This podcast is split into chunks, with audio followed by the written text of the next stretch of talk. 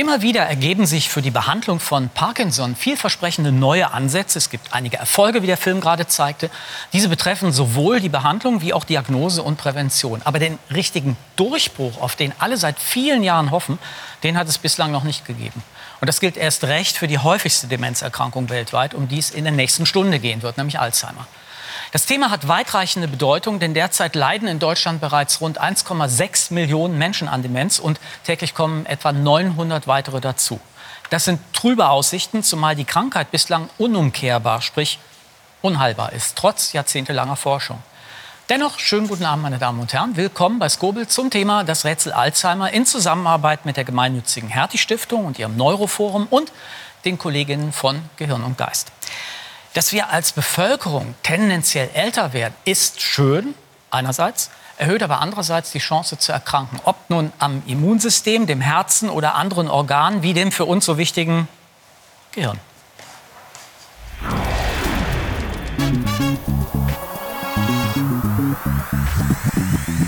Das menschliche Gehirn, Sitz von Verstand und Gefühlen. Es hält uns am Leben und hat uns schon auf den Mond gebracht. Unser Gehirn ist die komplexeste uns bekannte Struktur des Universums. Dennoch sind wir weit davon entfernt zu verstehen, wie unser Gehirn genau funktioniert. Dabei haben schon die Ägypter vor 5000 Jahren begonnen, das Gehirn zu untersuchen. Spektakulär daneben lag Aristoteles. Der hielt das Gehirn für nicht mehr als ein Kühlapparat für unser Blut. Heute versuchen wir das Gehirn neu zu verstehen und dadurch Störungen zu heilen. Schlaganfälle, Parkinson, Alzheimer, Epilepsie. 150 Millionen Menschen sind weltweit von solchen Gehirnkrankheiten betroffen. Wie können wir diesen Menschen helfen? Werden solche Krankheiten eines Tages vielleicht sogar der Vergangenheit angehören? Thema der heutigen Sendung ist der aktuelle Stand der Alzheimer-Forschung. Und das bedeutet auch, über einen Skandal zu reden, der Wissenschaftlerinnen weltweit ein wenig zumindest aufgerüttelt hat. Vor allem aber geht es jetzt um neue Theorie- und Therapieansätze. Und wenn Sie jetzt aus gutem Grund sagen, dass es doch viele pflegende Angehörige in unserem Land gibt, die sich beim Umgang mit Demenzpatientinnen komplett alleingelassen und überfordert fühlen, dann haben Sie völlig recht. Und wir fanden aus diesem Grund, dass wir auf dieses so wichtige Thema mit einer eigenen Sendung eingehen sollten, was wir dann demnächst tun werden. Heute aber, wie gesagt, die Alzheimer-Forschung selbst im Fokus, neue Perspektiven und Therapieansätze. Und dazu begrüße ich herzlich meine Gäste. Heute ausnahmsweise eine reine Männerrunde, dafür eine absolute Spezialistenrunde. Ich begrüße Michael Hanecker. Er ist Neurologe, forscht seit 25 Jahren im Bereich neurodegenerative Erkrankungen und Immunsystem, war lange Direktor am Deutschen Zentrum für neurodegenerative Erkrankungen und Professor für klinische Neurologie an der Universität Bonn und ist seit Januar Direktor des Zentrums für System Biomedizin an der Universität Luxemburg. Dann begrüße ich Klaus Piczek. Er ist Professor für Biochemie und leitet die Arbeitsgruppe Molekulare Neurodegeneration an der Universitätsmedizin Mainz. Seine Forschungsschwerpunkte sind die molekularen und biochemischen Grundlagen von Neurodegeneration und speziell Alzheimer sowie die Bedeutung der Blut-Hirn-Schranke. Da werden wir gleich noch drüber reden. Und ich begrüße Stefan Schilling. Er ist Biochemiker, Professor für angewandte Biowissenschaften und Prozesstechnik an der Hochschule Anhalt und erforscht Wirkstoffe gegen neurodegenerative und entzündliche Erkrankungen. Er leitet die Außenstelle molekulare Wirkstoffbiochemie und Therapieentwicklung am Fraunhofer Institut für Zelltherapie und Immunologie in Halle. Schönen guten Abend nochmal. Ähm, ich denke, wir sollten äh, zunächst mal kurz wenigstens über den Artikel äh, sprechen, den es in Science ähm, gab. Ähm, da geht es um den französischen Forscher, äh, Forscher Sylvain Lesnay, der vor 16 Jahren eine viel beachtete, immer wieder diskutierte, immer wieder zitierte Studie gemacht hat und vereinfacht ähm, gesagt hat er möglicherweise von einem Molekül erzählt, das es gar nicht gibt. Und das wiederum ähm, hängt mit Mechanismen der Entstehung äh, oder der Alzheimer-Erkrankung ab, so grob. Wie schätzen Sie diese, diesen, diesen Fake, diese, diese Fälschung, soweit man das äh, heute sagen kann, ein? Wie wichtig ist das? Ja, ich denke, man muss ganz klar sagen, dass ähm, äh, diese Fälschung einen dramatischen Einfluss hat, äh, sicherlich auch auf das grundlegende Verständnis ähm, der ähm, Wissenschaft. Und ähm, es ist aber ganz klar festzuhalten, dass natürlich diese eine Form, die hier offensichtlich fälschlicherweise publiziert und dargestellt wurde, nur einen ganz geringen Aspekt mhm. äh, der Gesamtforschung ausmacht. Und ähm, wir haben es zahlreich auch jetzt in den Medien äh, gehört, dass viele äh, Kommentare existieren, die äh, meines Erachtens das Kind mit dem Bade ausschütten und also übertreiben, übertreiben äh, und die gesamte ähm, Alzheimer-Forschung, insbesondere was die Amyloid-Hypothese betrifft, eigentlich. Also das sind die äh, Eiweißablagerungen. Ja, genau. Also äh, das derzeitige Verständnis in Frage stellen. Also insofern. Herr Hennecker, wie sieht das bei Ihnen aus? Also ich denke, man muss sagen, dass das Verfahren noch läuft und dass da eine Untersuchung mhm. vom NIH äh, in Gang gesetzt worden ist, deren Ausgang man abwarten sollte. Wenn es sich tatsächlich um eine äh, ja, äh, Fehlmeldung handelt und um einen wissenschaftlichen Betrug, dann ist das äh, ein dramatischer Einschnitt, weil er diskreditiert ein ganzes Feld, in dem viele Wissenschaftler seit vielen Dekaden zusammen mit äh, äh, biotechnologischen Angestellten, mit Studenten, mhm. äh, mit Doktoranden eine großartige Arbeit leisten, um dieses Alzheimer-Rätsel zu lösen. Ähm, es ist aber, wie Professor Schilling sagte, nur ein Befund. Und wir haben so viele andere Hinweise auf eine Funktion äh, dieses Eiweißes, dass das eigentlich kein so dramatischer Schlag für das Feld ist, wie es vielleicht auf den ersten Blick äh, aussieht. Herr Pitschek, Science suggeriert ja, dass man dadurch möglicherweise jetzt, was die pharmazeutische Entwicklung angeht, äh, also praktisch ein Jahrzehnt auf einem völlig falschen Gleis gewesen ist. Ist das übertrieben? Das ist absolut übertrieben. Ich meine, diese mögliche Fälschung diskreditiert die Wissenschaft. Also die Wissenschaftler haben einen Fehler gemacht. Die Hypothese, die wir dort verfolgen, ist ja weiterhin valide. Und also die Eiweißablagerung, da sprechen wir gleich drüber. Ganz genau. Und ähm, es ist ein ganz klarer Fehler, der begangen wurde durch den Wissenschaftler. Aber das Alzheimer-Feld ist dadurch in meinen Augen eigentlich nicht so sehr diskreditiert wie die, äh, das Vertrauen, was wir als Wissenschaftler verlieren, wenn betrogen wird. Was ich persönlich interessant finde, aber das wäre eine, wäre eine eigene Sendung, ist, äh, dass man ja praktisch um so ein Molekül, was unter Umständen nur eine ganz kurze Zeit überhaupt existent ist, nachweisen zu können, eine genaue Kochanleitung sozusagen, also die Rezeptur quasi äh, äh braucht. Und äh, dass das ja relativ häufig in der, in der äh, Wissenschaft vorkommt, dass man das nicht sofort nachweisen kann und nicht sofort findet. Also das ist ja kein, kein Einzelfall in der, in der Forschung. Oder irre ich mich da?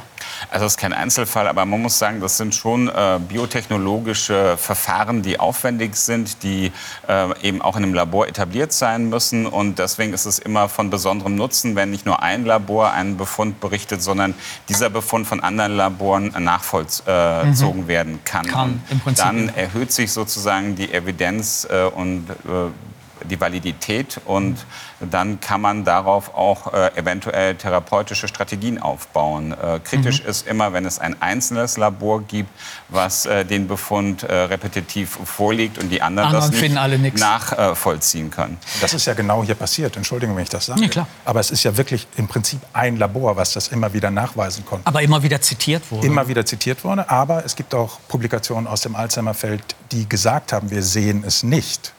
Und wenn man sich die biochemischen Aufreinigungsmethoden anguckt, die die dort angewandt haben, ist es eigentlich unmöglich, äh, dieses Protein, so wie es dort beschrieben wurde, nachzuweisen. Interessant.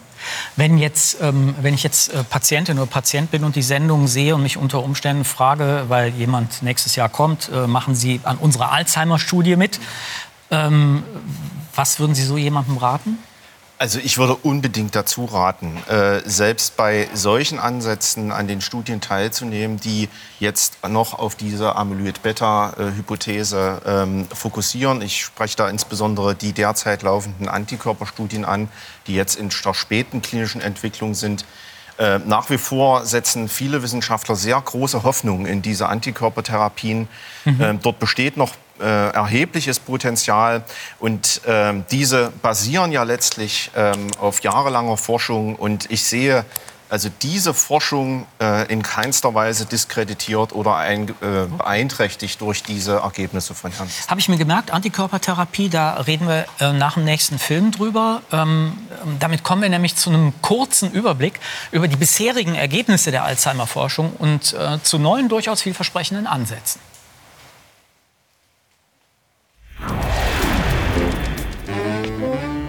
Bis ans Lebensende gesund und geistig fit. Ein Wunsch, den wir alle teilen. Doch mit fortschreitendem Alter bauen Nervenzellen und Hirnfunktionen ab oder gehen verloren.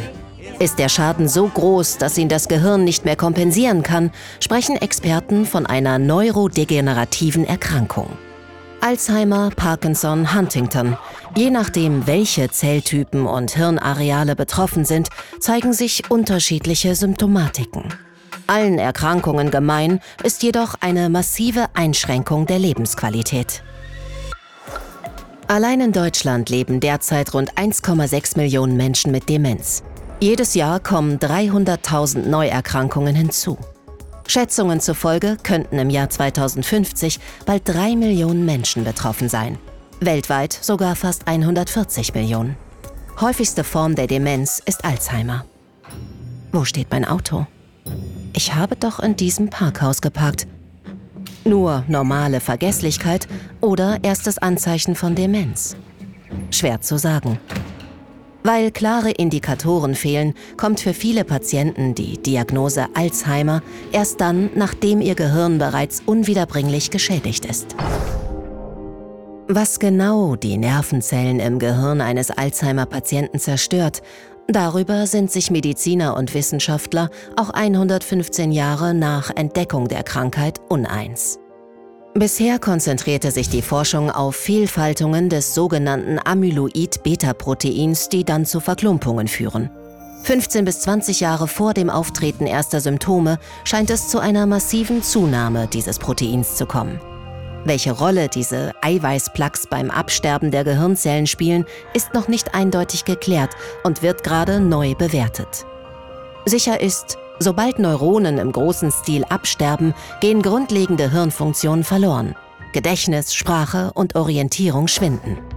Wie kann also die Veränderung der Amyloid-Proteine früher erkannt werden, um das Fortschreiten der Krankheit wenigstens hinauszuzögern? Möglich macht es ein mit Antikörpern beschichteter Kristall. Er fischt aus einer Blutprobe alle Beta-Amyloide heraus, gleichgültig ob normal oder fehlgefaltet. Zweiter Schritt, ein neuartiger Immunoinfrarotsensor versetzt die Proteine in Schwingung und macht sie dadurch sichtbar und vor allem unterscheidbar. Normal gefaltete Proteine schwingen schneller als fehlgefaltete. So lässt sich nachweisen, wie viele problematische Eiweiße eine Probe enthält. Und damit wird berechenbar, wie hoch die Wahrscheinlichkeit ist, dass jemand in den kommenden Jahren an Alzheimer erkrankt. Die Vision? Spätestens 2030 könnten in Deutschland alle über 60-Jährigen auf ihr Alzheimer-Risiko untersucht werden. Vieles spricht dafür, dass die Konzentration der Amyloid-Proteine im Gehirn für die Diagnose der Schwere der Erkrankung ein entscheidender Faktor ist. Bleibt die Frage der Ursachenklärung und der Therapie. Dabei spielt die sogenannte Blut-Hirn-Schranke eine zentrale Rolle. Sie schützt das Gehirn vor dem Eindringen gefährlicher Stoffe. Mit zunehmendem Alter wird sie jedoch durchlässiger. Dazu tragen zudem Stress oder andere Störungen des Immunsystems bei. Sie können zu Entzündungen führen, die ihrerseits die wichtige Filterfunktion stören. Dann setzt eine Kettenreaktion ein, an deren Ende neurodegenerative Prozesse stehen, so wie eine Alzheimer-Erkrankung. Vielleicht werden diese relativ neuen Erkenntnisse ja schon bald zum lang ersehnten Gamechanger führen in Prävention und Therapie. Herr Hennecker, ähm, Alois Alzheimer hat ja schon Anfang des letzten Jahrhunderts festgestellt, dass es diese Eiweißablagerungen äh, gibt. Gefühlt für mich als Laie ist man nicht wirklich viel weitergekommen. Ist das ein richtiger Eindruck oder also doch sehr falsch. Dem kann ich nicht zustimmen. Ich glaube, wir haben in den letzten äh, Jahren und Jahrzehnten eine Menge über die Erkrankung gelernt. Wir haben zum ersten äh, gelernt, dass die Erkrankung nicht mit dem Beginn von kognitiven Einschränkungen, von Gedächtnisstörungen anfängt, sondern äh, viele Jahrzehnte zuvor. Es ist also keine Erkrankung des Alterns äh, per se, sondern ist eine Erkrankung, die spätestens in der Mitte des Lebens äh, beginnt und die aber durch die Kompensationsmechanismen des Gehirns eben klinisch nicht nicht auffällig Wir wird. merken gar nichts Wir davon. merken gar nichts davon. Und das ist die große Schwierigkeit, weil möglicherweise liegt in den Dekaden vor des, äh, der klinischen Apparenz tatsächlich, also dem Auftreten der Symptome, tatsächlich äh, äh, Möglichkeiten, diese Erkrankung entscheidend zu beeinflussen. Wenn man wüsste, was sie denn überhaupt beeinflusst. Genau. Und ähm, uns fehlen derzeit noch äh, ausreichend längsschnittliche Untersuchungen, um das wirklich gut darzustellen. Das sind Kohorten, die äh, von Patienten, die über Jahre und Jahrzehnte verfolgt werden müssen, aus der Gesundheit sozusagen in die Krankheit hinein. Und äh, wenn wir die Daten ähm, haben, dann werden wir mehr über die Sequenz der Ereignisse äh, im Gehirn äh, von diesem Patienten wissen.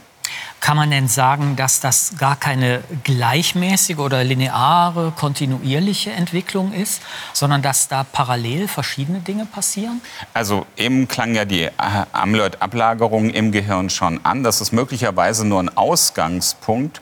Ähm, und äh, es sind weitere Mechanismen, die dann die Erkrankung äh, in ihrem Entstehen und in ihrer Ausprägung begleiten. Ich stelle mir das vor wie ein Staffellauf, wo ein Staffelläufer den Stab an den nächsten weitergibt. Und so stelle ich mir vor, dass ein Mechanismus den nächsten Mechanismus initiiert. Das mag am Anfang Amyloid-Beta als Ablagerung sein, ist dann eine Antwort des angeborenen Immunsystems, eine mitochondrale Erschöpfung in den Nervenzellen, also ein Metabolismusproblem und letztendlich die Bildung von Tau innerhalb der Nervenzellen, äh, was dann die Dysfunktion und den Zelltod der Nervenzelle Das ist ein, Pro ein Protein, dieses Tauprotein, ein was sich Eiweiß, anlagert. was in der Nervenzelle gebildet wird und sich dort vielfaltet, also nicht außen. Und jetzt ist es aber so, dass diese, diese Sequenz der Ereignisse nicht simultan in allen Gehirnregionen gleichzeitig abläuft. Wenn Sie den Staffellauf als Bild nehmen, haben Sie ja nicht ein Team, was im Wettkampf ist, sondern verschiedene Teams. Jetzt nennen wir ein Team Hippocampus, eines entorinaler Cortex, eines Kleinhirn, eines parietaler Cortex und andere Hirnregionen. Das heißt, in diesen Hirnregionen läuft dieser Sequenz unterschiedlich schnell ab. In einem Rennen sind auch nicht alle Teams gleich schnell. Und äh, bedeutet aber zu einem, einem Zeitpunkt, in dem sich der Patient beispielsweise bei mir vorstellt, äh, werden unterschiedliche Hirnregionen unterschiedliche Pathomechanismen haben, die den Haupteffekt der Erkrankung tragen. Bedeutet im Umkehrschluss, wir werden nie eine einzige Strategie haben, nie ein einziges Medikament haben, was diese Erkrankung heilen wird, sondern wir müssen unterschiedliche Strategien, unterschiedliche Interventionen miteinander kombinieren und wahrscheinlich sehr individuell entscheiden, wer welche Kombination zu welchem Zeitpunkt erhalten kann, um ihm am besten zu helfen.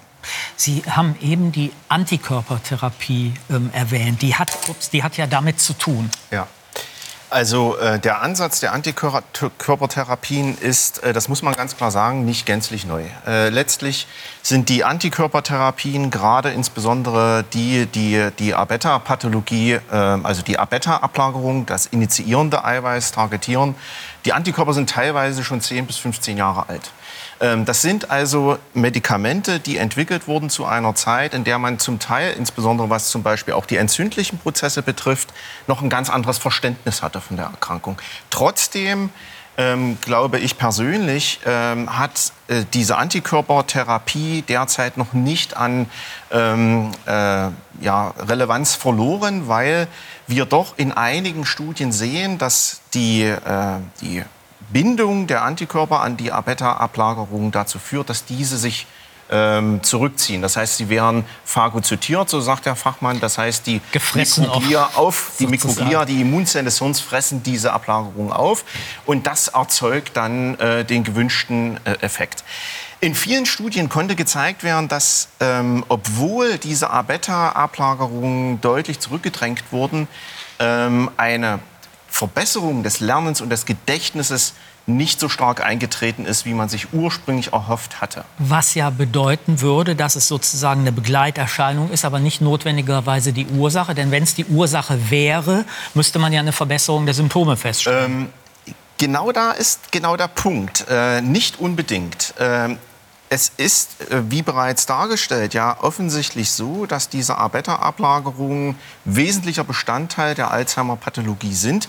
Und diese A-Beta-Ablagerungen setzen eine Kaskade in Gang, die letztlich dann in dem Neuronsterben da, äh, mündet. Ähm, der letztliche Faktor, der aber zum Absterben der Neuronen führt, sind nicht unbedingt die A-Beta-Ablagerungen alleine, sondern die A-Beta-Moleküle bewirken dann wiederum in der Folge Veränderungen, die dann zum Absterben der Neuronen führen. Dadurch ist äh, das Herausnehmen des Initiat Initiators, und da sprechen wir nicht von einem spezifischen A-Beta-Molekül, sondern von vielen verschiedenen und insbesondere auch speziell toxische Moleküle, die in den letzten Jahren identifiziert wurden. Das Herausnehmen dieses Triggers führt dann nicht unbedingt dazu, dass wir zu, einer kompletten, zu einem kompletten Aufhalten der Pathologie kommen. Aber, und das signalisieren einige Studien schon, beispielsweise mit den Antikörpern, dass ähm, die ähm, Progression, das heißt das Fortschreiten der Erkrankung, etwas aufgehalten werden kann. Sie arbeiten ja äh, noch mal an an einer anderen Stelle, nämlich äh, an dem, das taucht im Film eben kurz auf, an der Blut-Hirn-Schranke. Müssen vielleicht noch mal kurz erklären, was diese Blut-Hirn-Schranke ist und was Ihr Ansatz ist. Also die Blut-Hirn-Schranke grundsätzlich ist das Gefäßsystem in unserem Gehirn. Und dieses Gefäßsystem arbeitet ein ganz bisschen anders im Gehirn als im Rest des Körpers. Ähm, es schützt das Gehirn davor, dass Dinge, die im Blut transportiert werden, einfach so in das Gehirn gelangen können. In der Peripherie in unserem Körper ist das relativ einfach, dass wir Stoffe aus dem Blut in die Peripherie transportieren. Im Gehirn ist das nicht so und das ist auch gutem Grund nicht so. Ja. Und die Blut-Hirn-Schranke ist also eine Struktur, die es uns ermöglicht, lebenswichtige Stoffe wie Glucose, Aminosäuren mhm. spezifisch ins Gehirn zu bringen, aber auch Stoffe, die im Gehirn anfallen, im, Auf, im Laufe unseres Lebens, Abfallprodukte, die im Gehirn entstehen, wieder herauszutransportieren. Und einer unserer Ansatzpunkte ist herauszufinden, wie dieser Abtransport von Abfallprodukten, sage ich mal, funktioniert. Und im Endeffekt sind ja die Proteine, von denen wir gerade gesprochen haben, die Amyloid-Beta-Peptide oder auch fehlgefaltete Tau-Proteine, ja in gewisser Weise Abfallstoffe. Und kann es, uns interessiert es, ob es sein kann, dass über eine Dysfunktion der Blut-Hirn-Schranke, die initial vielleicht durch unterschiedliche Faktoren wie Bluthochdruck, Übergewicht, Stress oder irgendetwas anderes ausgelöst wird, dazu führt, dass mehr Abfallprodukte im Gehirn zurückbleiben und die dann wieder eine Verschlimmerung eines bestimmten neuronalen Zelltods oder eines weiteren äh, Beeinträchtigung der Blut-Hirn-Schranke selber dazu führt, dass wir solche neurodegenerativen Erkrankungen bekommen. Das, das heißt, muss gar nicht Alzheimer sein, das kann auch. Was an, ja. Das heißt, es würde darum gehen, äh, sozusagen kontrolliert die Blut-Hirn-Schranke zu öffnen bzw. zu schließen, um Wege zu finden, zum Beispiel die Eiweiße rauszutransportieren in der Zeit. So etwas äh, wird ja Jetzt schon gemacht. Ja. Und ähm, es gibt ähm, sogenannte Microbubbles. Ähm, die kann man spezifisch im Gehirn anregen und die führen dann dazu, also man macht das über, über Ultraschall oder Infrarotlicht, ähm, dass man gezielt kurzfristig die Blut-Hirn-Schranke öffnet, um solche Moleküle herauszutransportieren. Man kann sich aber auch überlegen, ob man etwas ins Gehirn hinein transportieren möchte. Denn wenn wir uns zum Beispiel Erkrankungen wie Tumore im Gehirn anschauen, dann haben wir ja gar keine Chance, mit Chemotherapeutika dorthin zu kommen. Also wäre es auch extrem interessant, wenn man kurzfristig die Bluthirnschranke öffnen kann, mhm. Therapeutika ins Gehirn transportiert und die Schranke schließt sich anschließend wieder. Herr Hennecker, ähm, da fiel eben der, der Begriff ähm, der Entzündung. Ähm, inwiefern spielen Entzündungsprozesse ähm, bei der Entstehung der Krankheit eine Rolle? Also das Interessante ist, dass diese Amyloid-Ablagerungen im Gehirn eigentlich, ja, wie dargestellt wurde, fehlgefaltete Eiweiße mhm. sind. Und eine Reihe der äh, Bakterien, die unser Körper kennt, wie Staphylokokken oder Escherichia coli, trägt diese fehlgefalteten Eiweiße aber äh, auf der Oberfläche, sodass unser Immunsystem über Jahrmillionen gelernt hat, dass das eigentlich ein Pathogen und ein, ein Signal ist, was äh, ausgeräumt und entfernt werden muss. Weil es ist ein Bakterium, ein das soll da nicht sein, genau. also greife ich es an. So ist es. Und jetzt äh, ist es so, dass in unserem Gehirn 10 Prozent der Zellen sind Zellen des angeborenen Immunsystems. Und mhm. die haben dieses Programm und wenn die diese Amyloidablagerungen äh, detektieren, also fühlen mit Oberflächenrezeptoren, werden sie eine entzündliche Antwort äh, aufbauen, die dann am Anfang möglicherweise sogar dazu dient, äh, diese Amyloidablagerungen abzubauen, aber in der Chronizität und über die Jahre das Gehirn maßgeblich schädigt. Und also platt ausgedrückt, weil ich eine Dauerentzündung im genau, Gehirn Genau, eine chronische, eine chronische Entzündung, die auf sehr niedrigem äh, Level läuft. Und es gibt interessante Befunde aus der Genetik aus den vergangenen zehn Jahren, die zeigen, dass eine ganze äh, Reihe von Risikomarkern äh, äh in unserem Genom, die das Risiko für Alzheimer erhöhen, tatsächlich in diesen pathogenetischen Wegen der Immunzellen liegen und mhm. nicht in der Nervenzelle. Ähm, und es gibt experimentelle Befunde von uns und anderen, die zeigen, dass wenn sie das, diese Antwort des Immunsystems modulieren, sie die Erkrankung komplett äh, verhindern können und auch die Ausprägung von äh, kognitiven Störungen, zumindest in den Modellen, die wir dafür haben, äh, ausbleiben. Also häufig äh, gibt man ja zum Beispiel, wenn man einen Entzündungsherd hat, äh, Cortison oder Cortisonverbindung. Äh, Aber das ist zu platt gedacht jetzt, oder? Also ich glaube, es ist zu platt gedacht. dass Cortisontherapie ist auch versucht worden in den 90er Jahren äh, und in klinischen Studien und hat nichts gebracht. Jetzt muss man sagen, auch da sind nur Alzheimer-Patienten mhm. praktisch im Spätstadium behandelt ja. worden. Und wir wissen nicht, was eine solche Therapie zu Beginn für einen Effekt hätte. Aber ich glaube, wir müssen das Immunsystem wesentlich präziser modulieren, als jetzt mit äh, Prednison oder anderen Corticosteroiden einen ganz breiten supprimierenden Effekt zu erzeugen. Was ja auch schwierig ist, weil das Immunsystem selber ja ein unglaublich komplexes System mit sehr vielen verschiedenen Elementen ist. So ist es.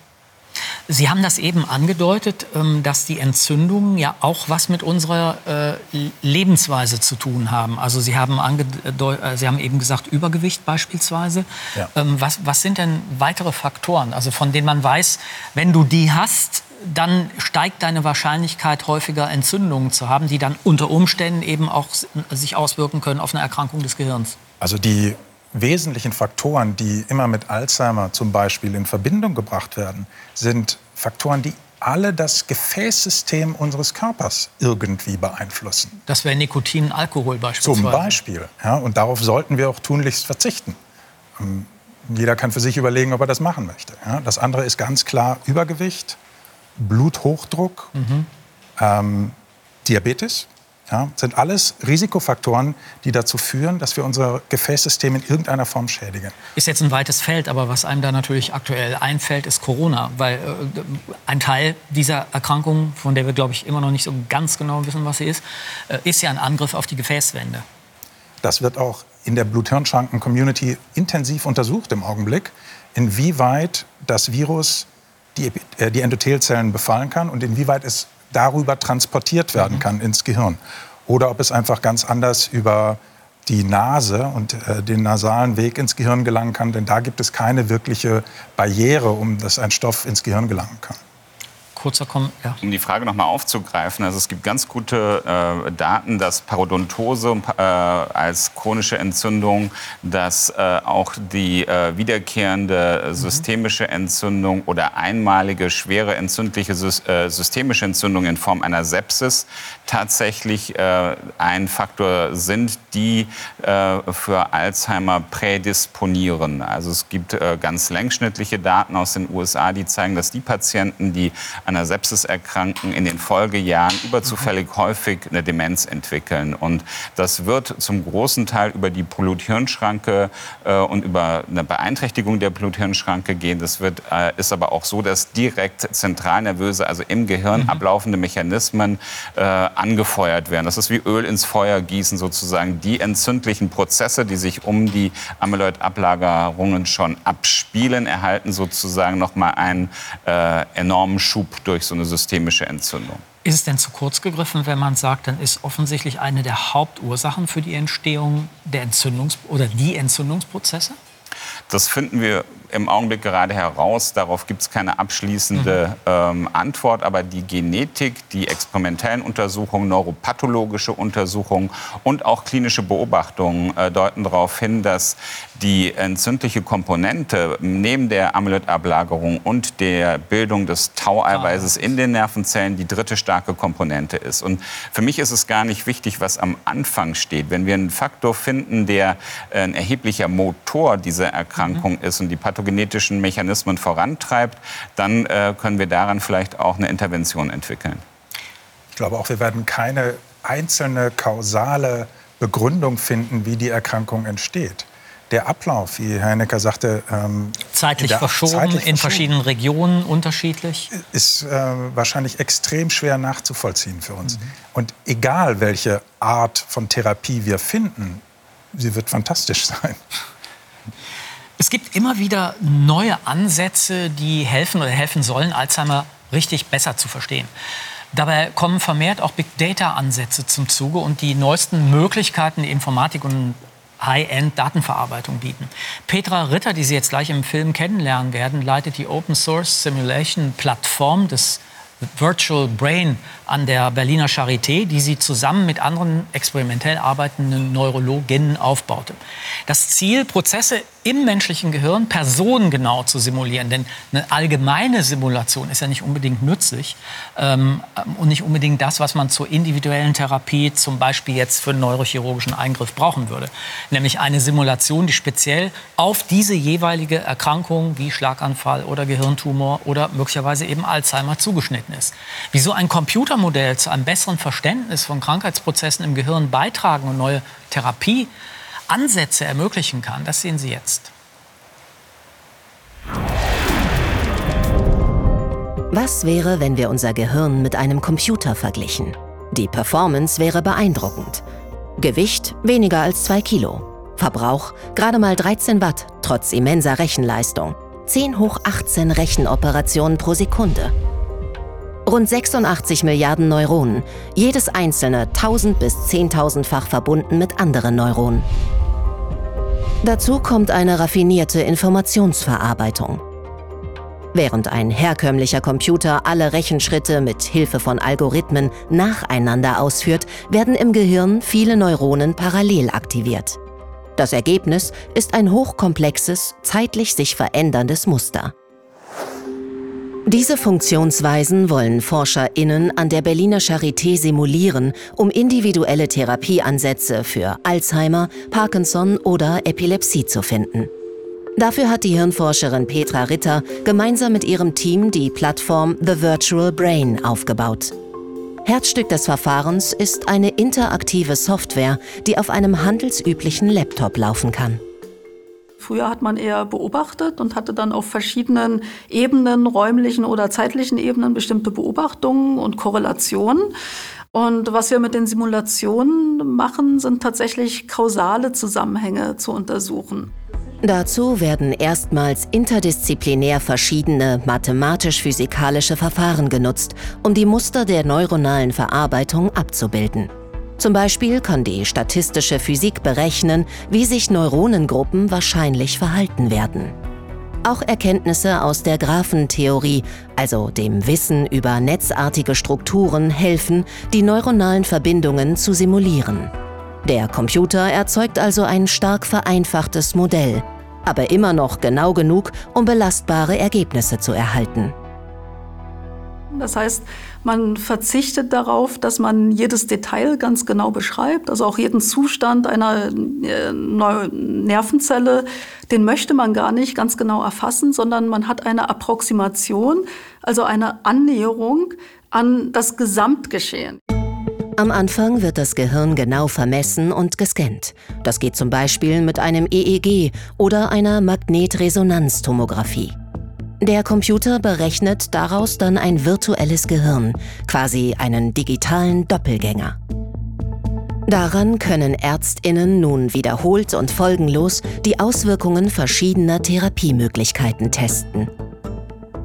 Also wenn man zum Beispiel die Epilepsie hat, da möchte man gerne wissen, wo entsteht die Epilepsie und wie breitet sie sich aus. Das heißt, man braucht das Netzwerk, die Netzwerkstruktur im Gehirn um dann äh, entsprechend zu verstehen, über welche Pfade, über welche Strecken im Gehirn äh, breitet sich die pathologische Aktivität aus. Und wenn man das weiß, äh, dann hilft das sehr den Neurochirurgen, weil die wissen dann ganz genau, wo müssen sie schneiden, um dem Patienten oder der Patientin zu helfen. Aktuell läuft dazu in Frankreich eine klinische Studie mit 400 Patienten, die an therapieresistenter Epilepsie leiden. In Zukunft wird das Verfahren von Petra Ritter und ihrem Team noch mehr leisten können. Der Schlüssel liegt in der Datenmenge, die in das System eingespeist wird. Bei Alzheimer beispielsweise spürt man Symptome oft erst Jahre, nachdem das Gehirn bereits geschädigt wurde. ForscherInnen bauen deshalb eine riesige Datenbank auf, in der über Jahre hinweg Hirnscans hunderter gesunder Menschen gesammelt werden. Hintergrund? Eine statistisch vorhersagbare Zahl dieser Menschen wird irgendwann Alzheimer-Symptome entwickeln. Und das ist eben genau dieses große Potenzial, das wir mit den Kohorten haben, die bereits bei Gesunden anfangen, diese Messungen zu machen, dass wir in einer frühen Phase schon Unterschiede erkennen können, mit dem Ziel natürlich dann diese Erkrankung entweder äh, den Verlauf zu verändern oder möglicherweise sogar die Erkrankung selbst äh, äh, abzuwenden. Die Forschenden rechnen damit, schon in fünf bis zehn Jahren erste Ergebnisse präsentieren zu können. Wie kann Ihnen so ein Gehirnmodell, uns arbeiten ja international äh, ganze Menge von Forschungsgruppen ähm, und Einrichtungen daran, so ein virtuelles Gehirn herzustellen. Wie kann Ihnen das bei Ihrer Arbeit helfen? Also ich glaube, es ist auch gerade in dem Beitrag äh, angeklungen, ähm, der, der, große Fortschritt könnte sein, dass man bestimmte Veränderungen im Hirn sehr früh diagnostizieren kann. Mhm. Äh, dort äh, sehe ich eigentlich das größte Potenzial. Man weiß mittlerweile, dass die Veränderungen im Hir äh, Gehirn Jahrzehnte, äh, bis zu Jahrzehnten vor dem Auftreten der ersten Symptome stattfinden. Und wenn man über diese Art der künstlichen Intelligenz und das ähm, reguläre Screening von Populationen äh, Patienten oder spätere Patienten sehr früh äh, diagnostizieren könnte oder zumindest diese Personen identifizieren, die ein erhöhtes Risiko mhm. aufweisen werden, an der Erkrankung zu leiden, dann könnte man früher therapieren. Und das wäre im Prinzip ein entscheidender als, Als Laie frage ich mich natürlich sofort, ja, okay, sehe ich ein. Aber dann müsste ich ja wissen, was denn sozusagen die normale Entwicklung wäre und das einzelne Gehirn jetzt in dieser, in dieser Entwicklung abweicht. Weiß ich das denn überhaupt?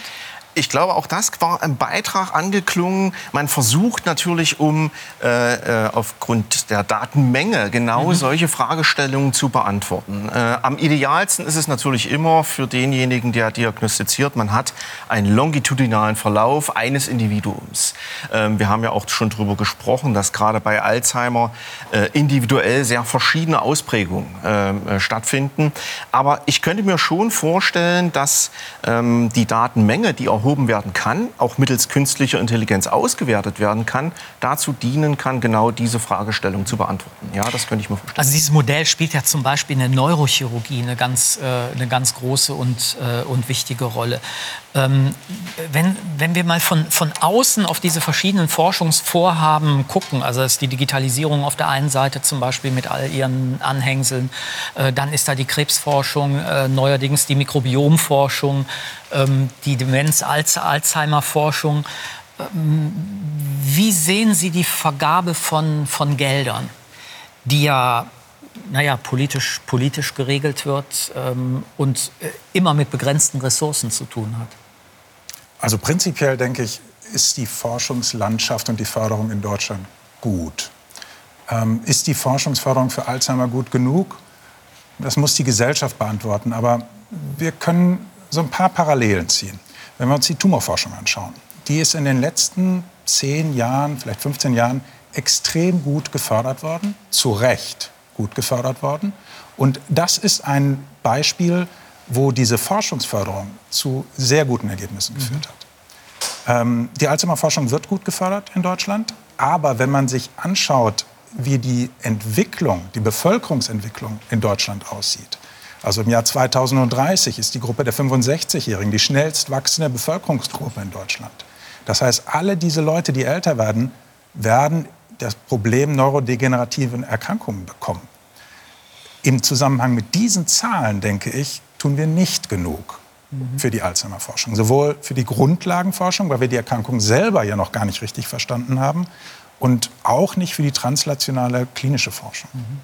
Sie sind ja von Bonn nach, nach Luxemburg ähm, gewechselt. Wir müssen nicht darüber reden, ob das damit zu tun hat, aber wenn Sie jetzt sich mal erlauben können, von, von außen auf Deutschland äh, zu gucken, wie sehen Sie die Vergabe von Forschungsgeldern? Also ich denke, dass die Vergabe äh, selbst äh, äh, gut geregelt ist über die Deutsche Forschungsgemeinschaft, über Ausschreibungen äh, der Ministerien, äh, die dann entsprechende Programme aufsetzen. Ob tatsächlich genug äh, getan wird, ähm, wage ich so ein bisschen zu bezweifeln. Äh, wie Herr Pitschik schon sagte, das ist das kommende Problem äh, unserer Generation und der nachfolgenden Generation. Und äh, wir haben einfach einen enormen Berg von Patienten vor uns. Und ich glaube, dass wir äh, mehr investieren müssen in jetzt, um äh, in den nachfolgenden Jahrzehnten das Problem und die Kosten geringer zu halten. Ähm, weil, äh, Im Grunde ein bisschen, sorry für den Vergleich, aber es ist ein bisschen wie mit dem Klimawandel. Genau es, jetzt äh, ist die entscheidende Zeit und nicht 2050, wenn dann der Peak der Patienten tatsächlich da ist. Und äh, äh, ich möchte noch mal den Vergleich zu den äh, Onkologen aufgreifen. Ja, die Onkologen haben ja einen äh, Prozess, der wächst, der metastasiert, wo sie Proben mhm. entnehmen können als äh, in Echtzeit, in Echtzeit inzwischen in, mit Liquid Biopsy sogar testen können, ob ihre Therapien wirken. So ist es. Als Neurologe, wenn ein Patient mit Gedächtnisstörungen Essstörungen zu mir kommt, da ist häufig die Hirnregion, die für Gedächtnis wichtig ist, äh, schon untergegangen. Und ich muss erklären, warum die nicht da ist. Also ist das äh, umgekehrte Problem. Und äh, deswegen brauchen wir mehr längsschnittliche Untersuchungen, mehr langzeitliche Beobachtungen und auch Studien, um dieses Problem anzugehen. Mhm. Es gibt ähm, so etwas wie eine Art von Hauptgesetz der Medizin, auch wenn es selten ausdrücklich in den Lehrbüchern zu finden ist. Es besagt sinngemäß, alle medizinischen Eingriffe, Therapien oder Medikamente bewirken im Idealfall am Ende immer nur eines, nämlich das eigene Gesamtsystem des oder der Kranken zu stabilisieren und die körpereigenen Selbstheilungsprozesse wieder in Gang zu bringen. Letztlich heilen wir uns also selber. Und das gilt nach einer Krebs-OP ebenso wie nach einer Impfung oder einem gebrochenen Arm. Und nur, damit ich jetzt nicht missverstanden werde von Ihnen, die medizinischen Interventionen sind natürlich absolut entscheidend. Ohne sie sterben wir unter Umständen. Aber dann müssen die Selbstheilungs- und Selbstorganisationsprozesse wirken, die bislang nur relativ wenig verstanden sind. Und gerade hier liegt womöglich auch Potenzial für die Behandlung von Alzheimer. Und zwar an einer Stelle, an der man es wirklich nicht vermutet.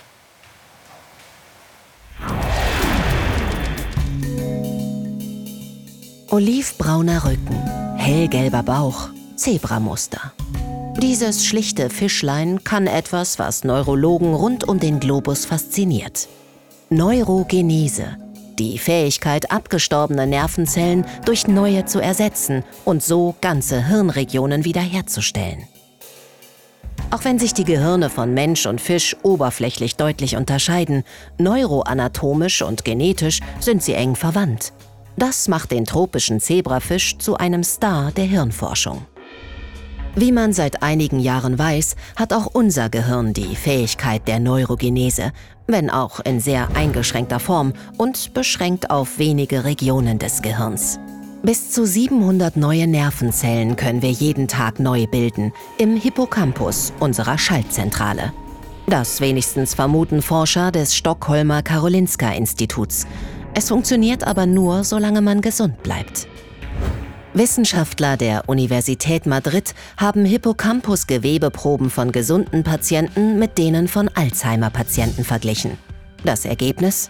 Mit fortschreitender Erkrankung nimmt die Fähigkeit, neue Neuronen zu bilden, immer stärker ab. Diese Beeinträchtigung der Neurogenese könnte daher ein wichtiger Mechanismus sein, der den Gedächtnisdefiziten bei Alzheimer zugrunde liegt. Bisher konzentriert sich ein Großteil der Alzheimer-Forschung darauf, das Absterben von Neuronen zu verhindern. Einige Forscher gehen nun einen ganz anderen Weg. Sie versuchen, Neurogenese gezielt zu initiieren. Und dabei kommt der kleine Zebrafisch ins Spiel. Am Münchner Helmholtz-Zentrum für Stammzellforschung wurde beobachtet, Hirnverletzungen beim Fisch heilen schon nach wenigen Tagen und das vollständig und ohne Narbengewebe zu bilden. Und genau das ist offenbar entscheidend. Beim Menschen verursachen Hirnverletzungen meist dauerhafte Schäden, denn zerstörtes Hirngewebe wird teilweise durch die sogenannten Astrozyten ersetzt. Sie kommen in großer Zahl als Stütz- und Versorgungszellen im Gehirn vor. Doch anders als Neuronen können sie keine elektrischen Reize weiterleiten. Im Gehirn entsteht eine Narbe. Selbst ins Gehirn transplantierte Stammzellen bilden nicht alle die gewünschten Nervenzellen, sondern wieder nur Astrozyten. Beide, Astrozyten und Neuronen, stammen von den gleichen Vorläuferzellen ab, den sogenannten radialen Gliazellen. Der Schlüssel für ihre weitere Entwicklung liegt im molekularen Mechanismus, der bestimmt, was sich aus der Vorläuferzelle schließlich entwickelt. Und genau diesem Mechanismus sind Dresdner Forscher auf der Spur. Sie untersuchen die erstaunlichen Selbstheilungskräfte des Zebrafischs. Denn anders als der Mensch kann er gezielt neuronale Netzwerke aus miteinander interagierenden Nervenzellen wiederherstellen. Im Zebrafischgehirn entdeckten die Wissenschaftler sogar acht verschiedene Sorten neuronaler Vorläuferzellen. Ihre Funktion soll ein Experiment herausfinden. Ins Fischhirn werden dazu giftige Eiweißreste eingeschleust, die bei Alzheimer-Patienten zu Nervenzellsterben führen. Das Ergebnis? Um die betroffenen Hirnareale zu reparieren, reagieren einige der neuronalen Vorläuferzellen mit einer erhöhten Teilungsrate. Die Dresdner Forscher wollen nun die molekularen Grundlagen hinter dieser besonderen Teilungsfähigkeit entschlüsseln und herausfinden, welche Gene der Zebrafisch dafür an- oder abschalten kann. Da rund 70 Prozent der Zebrafischgene auch bei Menschen vorkommen, könnten diese Erkenntnisse helfen, eines Tages auch bei Menschen gezielt verlorenes Hirngewebe zu regenerieren. Ja, eines Tages, wir reden jetzt über Zukunftsperspektiven und wenn man weiß, äh, wie nah also das Schimpansengenom ähm, und unseres zusammen, äh, äh, also sich, sich annähern, äh, dann kann man doch schon sagen, dass die Fische etwas weiter von den Mäusen entfernt sind, die Mäuse noch mal sehr weit von uns entfernt sind. Also kann ich wirklich äh, Erkenntnisse dieses Modells ähm, auf die aktuelle Forschung übertragen? Also ich glaube, ähm, aus jetziger Sicht ist ein Therapieerfolg mit äh, diesen äh, Prozessen der induzierten Neurogenese oder auch der Zelltherapie als solches. Es wird ja teilweise auch oder mittlerweile auch probiert, ähm, äh, in, induzierte potente Stammzellen. Stammzellen. Ja, Stammzellen Hat man bei Parkinson so. ja auch schon probiert. Richtig. Ähm, die Schwierigkeit, die im Moment noch äh, besteht, ist das geringe Verständnis, ähm, was notwendig ist, dass aus diesen Stammzellen tatsächlich Neuronen werden, die sich genauso vernetzen, wie es notwendig ist. Und das ist das große Problem. Wir verstehen im Moment noch zu wenig. Ich kann mir aber sehr gut vorstellen, ähm, die Zelltherapie hat in den letzten Jahren massive Fortschritte gemacht, gerade was zum Beispiel auch die Krebstherapie betrifft. Ähm, und dort können beispielsweise mittlerweile T-Zellen umprogrammiert werden. Dass in Zukunft durch ähnliche Umprogrammierung von äh, Stammzellen genau das möglich sein wird. Aber das ist noch wirkliche Zukunftsmusik. Ich sehe das als absolute Zukunftsmusik. Die äh, Wirkstoffforschung und die Wirkstoffentwicklung im Moment äh, konzentriert sich, und das denke ich äh, mit Fug und Recht darauf, ähm, die das Verständnis, die Symptome der äh, Alzheimer-Erkrankung zu behandeln. Das heißt, wie bereits angesprochen, äh, mittels Therapien, die gegen äh, A-Beta-Pathologie gerichtet sind oder gegen Tau. Und ähm, das Potenzial was in näherer Zukunft meines Erachtens greifbar wirklich ist, ist, dass man ähm, erfolgreiche Therapieansätze, die sowohl A-Beta äh, mhm. äh, targetieren als auch, Tau, dass man die in näherer Zukunft kombinieren kann. Die, die, halten wir bei uns im Moment noch in der, in der Therapie, also in der klinischen Anwendung, auseinander weitgehend. Ne? Ja, im Moment ist das tatsächlich so. Das hat ähm, äh, ganz praktische Gründe. Es ist sehr kompliziert aus ähm, der pharmazeutischen Entwicklungsperspektive Kombinationstherapien mit zwei komplett neuen Wirkstoffen komplett neu zu entwickeln. Mhm. Das ist sehr aufwendig, weil jeder beispielsweise die Toxizität jedes muss Bestandteils muss einzeln getestet werden. Und dadurch wird es sehr aufwendig, extrem teuer. Und deswegen äh, sind solche Therapieansätze derzeit noch nicht so vertreten. Aber Sie sagen, das ist wirklich äh, nicht entfernte äh, Zukunft, sondern das ist relativ nahe das Zukunft. Das ist meines Erachtens relativ nahe Zukunft. In Tiermodellen mhm. haben wir das selbst jetzt schon mehrfach appliziert und getestet mit, mit gutem Erfolg. guten Erfolg. Ähm, ich persönlich sehe gerade, was Abeta- und Tau-Therapien betrifft oder auch zwei verschiedene Ansätze, äh, die gegen Abeta gerichtet sind, hier als sehr vielversprechend und in den kommenden Jahren vielleicht verfügbar. Wie sehen Sie die Zukunftsperspektiven? Also ich würde gerne mehr lernen, äh, indem ich den Blick etwas vom Patienten wegnehme. Wir als Ärzte haben ja einen skotomisierten Blick auf äh, den Kranken, der zu uns kommt, ja, klar, ja, der Diagnose und Therapie sucht. Aber wir vergessen, dass es auch Menschen gibt, die 90, 95, 100 Jahre und älter werden, absolut luzide sind und äh, äh kognitive Hochleistungen vollbringen. Und äh, für mich steht zum Beispiel im Bezug der Neurogenese die Frage im Raum, sind es denn die, die eine besonders gute Neurogenese haben? Dieses, mhm. Die Antwort steht äh, dem Feld noch aus, die ist noch nicht gegeben worden. Und mich würde auch interessieren, was macht deren kognitive Leistung aus? Haben die einen besonderen immunologischen Schutz? Bilden die mehr oder weniger Amyloid-Beta? Wird das besser oder weniger gut abgetragen? Ist es vielleicht an der Tau-Seite? Also ich denke, wir können von der Betrachtung von Leuten, die ein hohes Lebensalter bei guter Kognitiv kognitiver äh, Leistung ähm, haben auch noch eine Menge lernen und das wäre eine der Zukunftsrichtungen, äh, die ich mir mhm. wünschen würde. Wenn wir sagen, also kognitives Lernen und so weiter beschäftigt, also Lies, äh, Spielen, Instrument, ähm, diese, diese, ganzen, äh, diese ganzen Dinge, das könnte natürlich sein, dass diese Leute ähm, starten mit schon einem anders vernetzten äh, Gehirn. Also dass die sozusagen starten mit etwas besseren Grundvoraussetzungen, weshalb sie auch länger vielleicht als andere ähm, im Kopf äh, fit bleiben, pla äh, platt gesagt. Das ist möglich, ja, aber nicht alle diese Leute haben sozusagen eine akademische Ausbildung Klar. oder haben eine besonders lange Schulausbildung oder haben sich ihr ganzes Leben lang äh, besonders intensiv geistig beschäftigt. Also es gibt eben auch die... Aber das kann ich auch als Handwerker. Also wenn ich ja, wirklich ja, kapieren will, was ich da mache als Handwerker, ja, das ist eine geistige Beschäftigung. Völlig klar. Was, der Punkt, den ich machen möchte, es gibt Leute sozusagen, die äh, ausgestattet sind, die besondere Voraussetzungen mhm. mitbringen, die wir nicht kennen. Wir wissen nicht, was deren Schutz ist, welche Mechanismen in deren Gehirn mhm. äh, sie besonders auszeichnen, um dann eben diesen, äh, die langjährige hohe geistige Leistungsfähigkeit zu erhalten. Und wenn wir uns, wir können uns natürlich auf der einen Seite auf Krankheitsmechanismen äh, konzentrieren, das ist auch wichtig, aber Sie hatten ja nach der Zukunft gefragt. Ja, ja, genau. Und einer der Ansätze, der, nicht der einzige, aber einer der Ansätze in der Zukunft könnte auch sein, dass man versucht herauszufinden, was schützt denn die besonders besonders. Auch das könnte die äh, Wege in eine Therapie äh, und Prävention vor allem. oder Prävention eröffnen. Was ist Ihre Zukunftsvision? Also wenn ich das aufgreifen darf, was Herr Hennecker gesagt hat, ähm, was schützt uns ähm, und ich aus der Blut-Hirn-Schranken-Ecke in mhm. Anführungszeichen komme, dann ist natürlich ein Ansatz von meiner Sichtweise aus, die, das Gefäßsystem im Gehirn so gut wie möglich zu schützen dass wir dann auf gar keinen Fall in die Verlegenheit kommen, zu wenig Glucose ins Gehirn zu transportieren. Denn eine Auffälligkeit zum Beispiel bei Alzheimer ist ja, dass sich der Stoffwechsel, der Glukosestoffwechsel im Gehirn dramatisch verändert. Ja? Wenn wir es also schaffen, unser Gefäßsystem jung zu halten, haben wir auf jeden Fall eine dramatisch geringere Wahrscheinlichkeit, früh an der Erkrankung an Alzheimer zu erkranken. Und da reden wir indirekt über solche Sachen wie Sport, aber möglicherweise auch über Mikrobiom.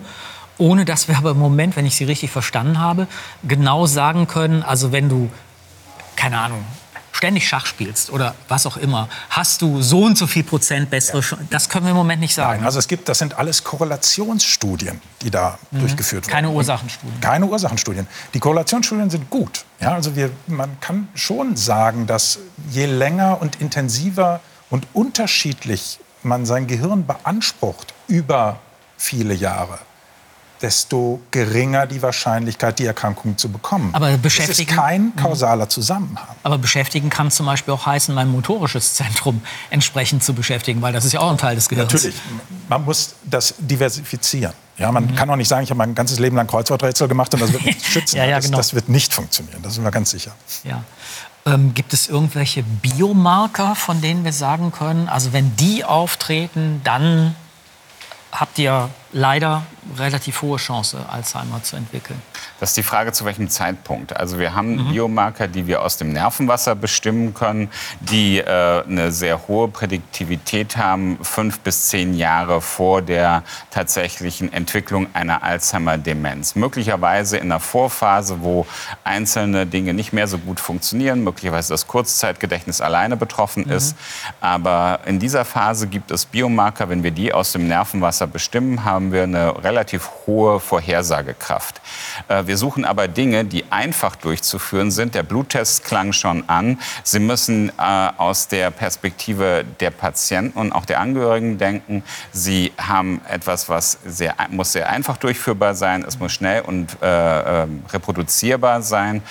Und es muss möglichst früh äh, äh, auffindbar sein. Und da wird eben an den Bluttests gearbeitet, weil wir gar nicht die Kapazitäten hätten, so viele Liquor-Punktionen mhm. tatsächlich für eine breite Bevölkerungsschicht durchzuführen. Und ich denke, da geht der Weg hin, dass es auch, wenn wir über die Zukunft sprechen, die Entwicklung von äh, blutbasierten Biomarkern ist ein entscheidender Punkt. Ich will Sie zum Schluss noch ganz kurz äh, fragen nach diversen, ähm, ja, wie soll ich sagen, Rezepturen, die immer wieder angepriesen werden. Also Algen, da scheint China im Moment äh, viel, äh, viel zu forschen. Es gibt, ähm, äh, es gibt pflanzliche, pflanzliche Produkte. Wird das Ihrer Meinung nach genügend untersucht? Ist, das, ähm, ist da was zu erwarten? Das ist eine gute Frage. Ob es genügend untersucht wird. Was wird genügend untersucht? ähm, ähm, es gibt sicherlich Komponenten in der Natur, die wir noch nicht kennen, die wahrscheinlich eine protektive Wirkung haben können. Ähm, wir wissen, dass unser Lebenswandel, unser Lebensstil, aber auch Ernährung sicherlich eine Rolle spielt. Ähm, es, ich weiß, in, in, China gibt es diese Braunalgenstudie und die wird auch am Menschen durchgeführt. Ähm, ich bin gespannt, ob es äh, positive Auswirkungen gibt in dem Fall. Sie eine Meinung dazu? Ja, also es ist ja gerade angesprochen worden. Ich glaube, es gibt zahlreiche Untersuchungen, die schon zeigen, dass natürlich der Lebenswandel und die Ernährung spielt da eine ganz wesentliche Rolle, äh, sehr wichtig sind. Ähm, Gerade in äh, beispielsweise, ich nehme das Beispiel der äh, Ogimi, das ist ein Dorf in Japan, wo der, das Dorf der Hundertjährigen. Ja, ist bekannt, dass sie beispielsweise vor allen Dingen viele Braunalgen äh, auf ihrem Speisezettel haben. Und da könnte, könnte man Korrelationen äh, herstellen und das chinesische Medikament zieht genau auf dieses Mikrobiom, äh, um das zu verändern. Ich könnte mir vorstellen, da ist was dran. Ganz herzlichen Dank. Ähm, es war keine so ganz einfache Sendung, aber Sie haben, glaube ich, äh, viele Einblicke uns gegeben. Herzlichen Dank. Ähm, soweit zum Thema Rätsel Alzheimer in Zusammenarbeit mit der gemeinnützigen Hertie-Stiftung, dem Neuroforum und den Kolleginnen von Gehirn und Geist. Derzeit leiden 55 Millionen Menschen weltweit an Demenzerkrankungen nach Angaben der Weltgesundheitsorganisation werden jedes Jahr 10 Millionen neu diagnostiziert. Das ist eine ungeheure Zahl. Und sie steigt, weil viele Gesellschaften dank besserer medizinischer Versorgung auch älter werden. Wir haben darüber gesprochen. Wenn es gelingen sollte, wissenschaftliche Lösungen und neue Therapiemöglichkeiten zu entwickeln, dann wird das Millionen von Menschen helfen, wird sie glücklicher und auch angstfreier machen. Dabei besteht durchaus Hoffnung. Allerdings müssen wir weiterhin in gute und solide Grundlagenforschung investieren und uns auch um die eigene Prävention kümmern. Und unsere Lebensweise, Sie wissen es selber wahrscheinlich am besten, trägt dazu nicht unbedingt bei. Verabschieden möchte ich mich noch mit dem Hinweis, dass wir im neuen Jahr eine Sendung über den wichtigen Aspekt der Pflege und des Umgangs mit Demenzkranken planen. Denn auch das ist ja ein elementares Problem, das mit Alzheimer, aber auch mit uns, unserer Gesellschaft und Resilienz verbunden ist. In diesem Sinn noch einen schönen Abend und Tschüss. Ja, ganz herzlichen Dank. Ja, ja, ja, ja. Das geht, das geht so. Ja, ja. Ich